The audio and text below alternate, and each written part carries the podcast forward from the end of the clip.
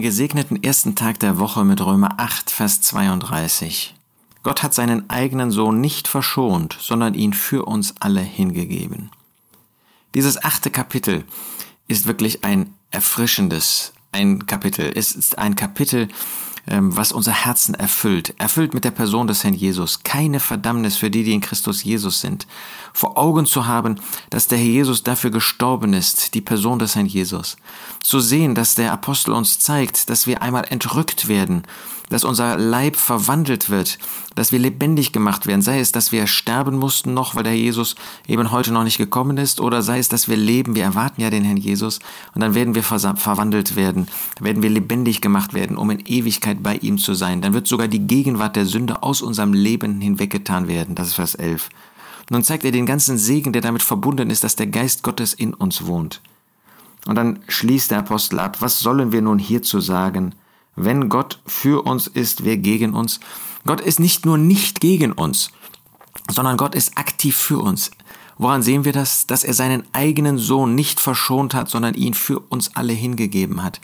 Was für ein Beweis der Liebe Gottes, dass er den, der ihm am nächsten stand, es ist sein eigener Sohn, der ewige Sohn, der Mensch geworden ist und als Mensch hier auf dieser Erde vollkommen zur Verherrlichung Gottes gelebt hat, dass er ihn nicht verschont hat, Nein, er hat ihn nicht nur nicht verschont, sondern er hat ihn hingegeben.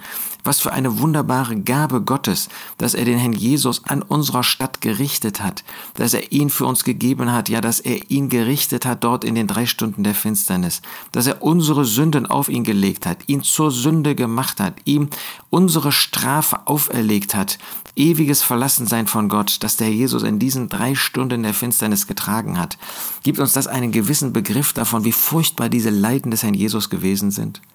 Daran wollen wir heute noch einmal denken, wenn wir zu seinem Namen hin zusammenkommen, zum Namen des Herrn Jesus, wenn wir das Gedächtnis mal haben, von dem Brot essen und von dem Kelch trinken zu seinem Gedächtnis.